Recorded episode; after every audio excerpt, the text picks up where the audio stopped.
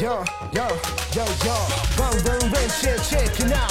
秒送回春我知道。我是老中医。Hey。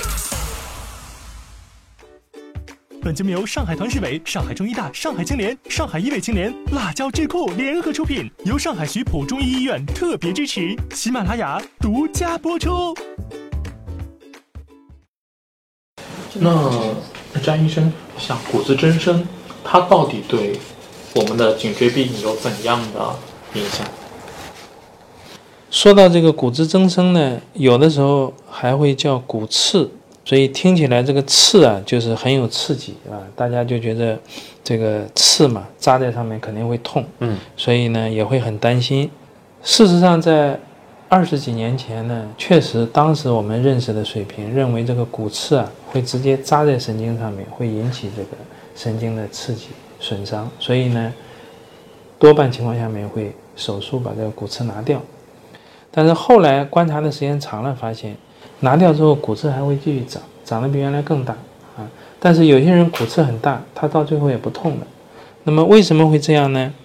实际上，这个我们现在知道了，这个骨刺也好，骨质增生也好，它就是因为前面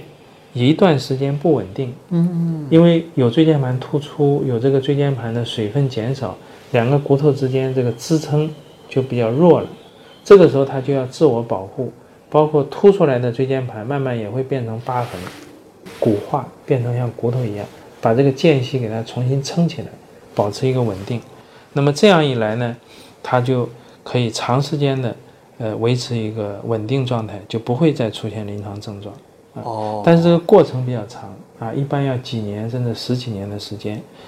那么，所以我们现在从临床治疗的角度呢，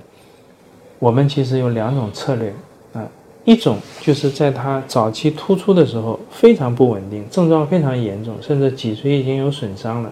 那么我们说这个大概百分之五左右的病人，我们要给他快一点建立稳定，等不及他这个骨刺长出来啊，要几年时间。所以呢，会手术装一个钢板把它撑起来。那么如果当时没有这么严重的这种损伤，特别是脊髓是好的，只是神经有些刺激，那么把这个刺激消除之后呢，让它慢慢长，最后呢，它就可以变成是一个钢板一样的稳定系统。所以我们经常形象的跟别人说，这个是原装的钢板，是根据你的需要长出来的钢板，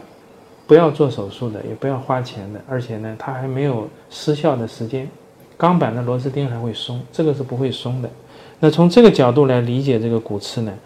那你就不会觉得它不好，甚至觉得它是好的啊，是很好的东西，是我们的这个好朋友啊。所以我们不要一看到骨刺呢，首先就觉得它不好，就很害怕、很恐惧，要来分析一下它具体的情况。大多数情况下面，这个骨刺长得非常慢啊，所以它慢慢的周围都是可以去适应它的啊，都是一个好的现象。